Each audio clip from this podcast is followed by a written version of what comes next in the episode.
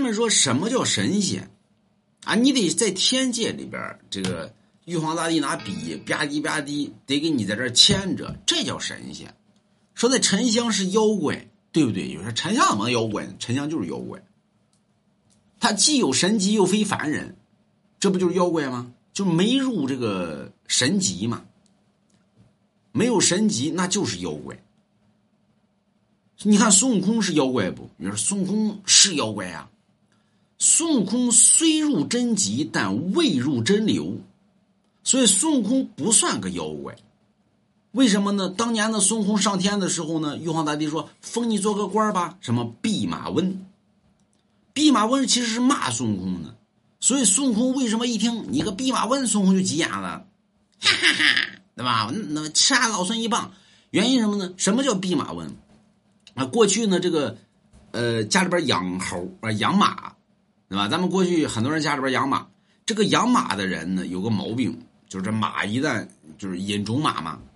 对吧？你于谦一般都养个猴你不信你问于谦去。你说于谦你们家里边养猴不？于谦家里边得养猴为什么呢？你那养马的，你引种马进来，这人呢是分辨不出这马到底有没有病，所以什么能分辨呢？就那医生那是兽医他都分辨不了，什么人分辨呢？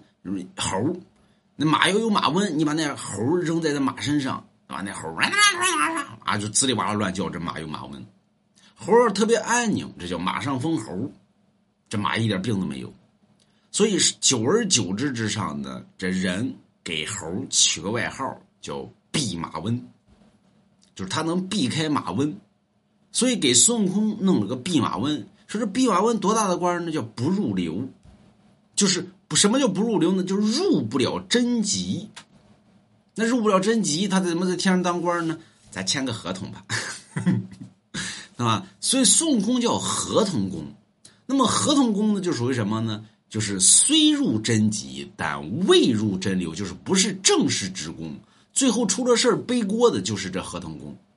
所以孙悟空就是那背锅侠，对吧？所以你看天上倒金丹、倒蟠桃、保不齐都不是孙悟空干的，只不过孙悟空最后是背锅的，是吧？所以。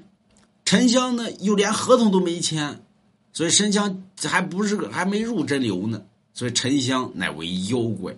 孙悟空是虽入真流，但未入真极，他不属于神仙。买龙王家一幅字画，你就可以入真极，也能入真流，啊。